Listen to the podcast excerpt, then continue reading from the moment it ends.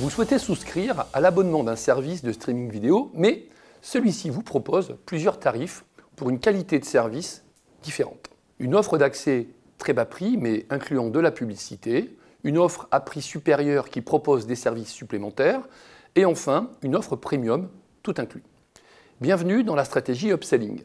La stratégie upselling, aussi appelée montée en gamme, consiste à pousser le consommateur à augmenter le montant de son panier d'achat en lui proposant une offre ou un produit de qualité supérieure à celui choisi au départ.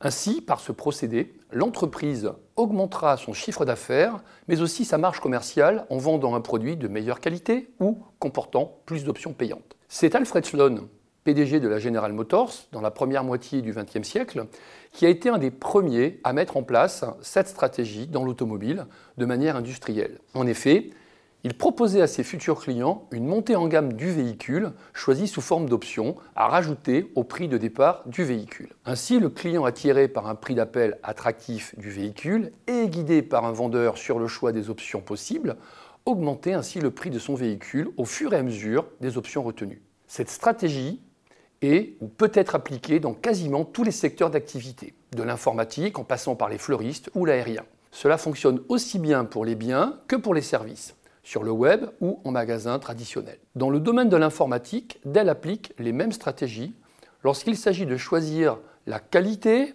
ou la vitesse du processeur. Autre exemple, le fleuriste Interflora propose des prix différents de ses bouquets en fonction de la taille.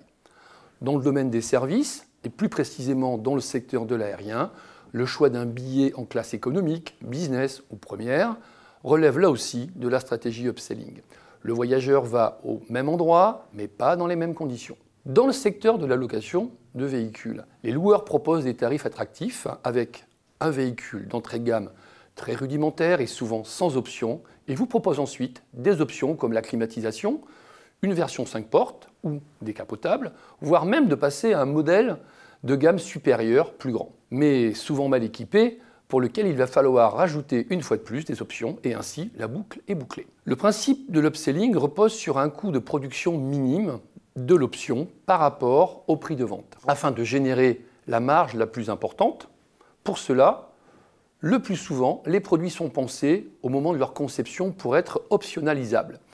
C'est le principe développé par Alfred Sloan, communément appelé sloanisme, ou que Suzanne Berger nomme modularisation de produits. Pour être efficace, le upselling ne doit pas augmenter le prix du produit initial de plus de 30% sous peine d'abandon du panier par le client.